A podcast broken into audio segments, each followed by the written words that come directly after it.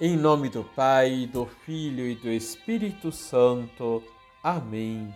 Paz, Paz e, oração. e oração. Olá! Os amigos de Deus triunfarão e terão suas forças renovadas.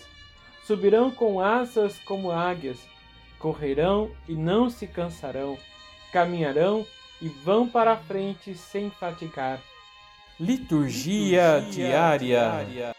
A atitude dos fariseus para com Jesus é descrita um pouco mais à frente, em Lucas capítulo 16, versículo 14, que afirma que os fariseus que eram amigos do dinheiro ouviam tudo isso e riam de Jesus.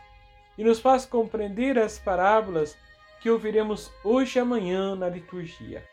A parábola de hoje está narrada em Lucas capítulo 16, versículos de 1 a 8 que é a do administrador infiel.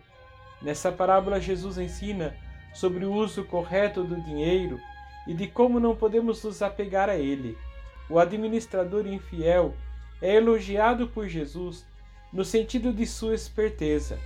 Os discípulos de Jesus devem ser espertos, não no sentido de administrar os bens desse mundo, sobre os quais recai uma responsabilidade social e a sua justa distribuição, mas no sentido de fazer o bem sempre.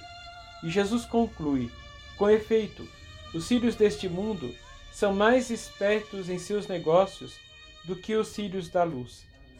Não podemos nos esquecer que quem faz amigo pelo dinheiro o faz por pouco tempo, mas quem faz o bem, sua memória nunca será esquecida e sua existência será sempre marcada como o perfume das rosas, que ficam impregnadas nas mãos que as oferecem.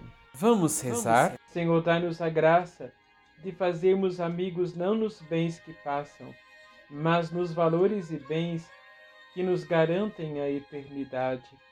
Dai-nos um coração disponível e atento à vossa vontade. Assim seja. Abençoe-vos o Deus Todo-Poderoso, Pai, Filho e Espírito Santo. Amém.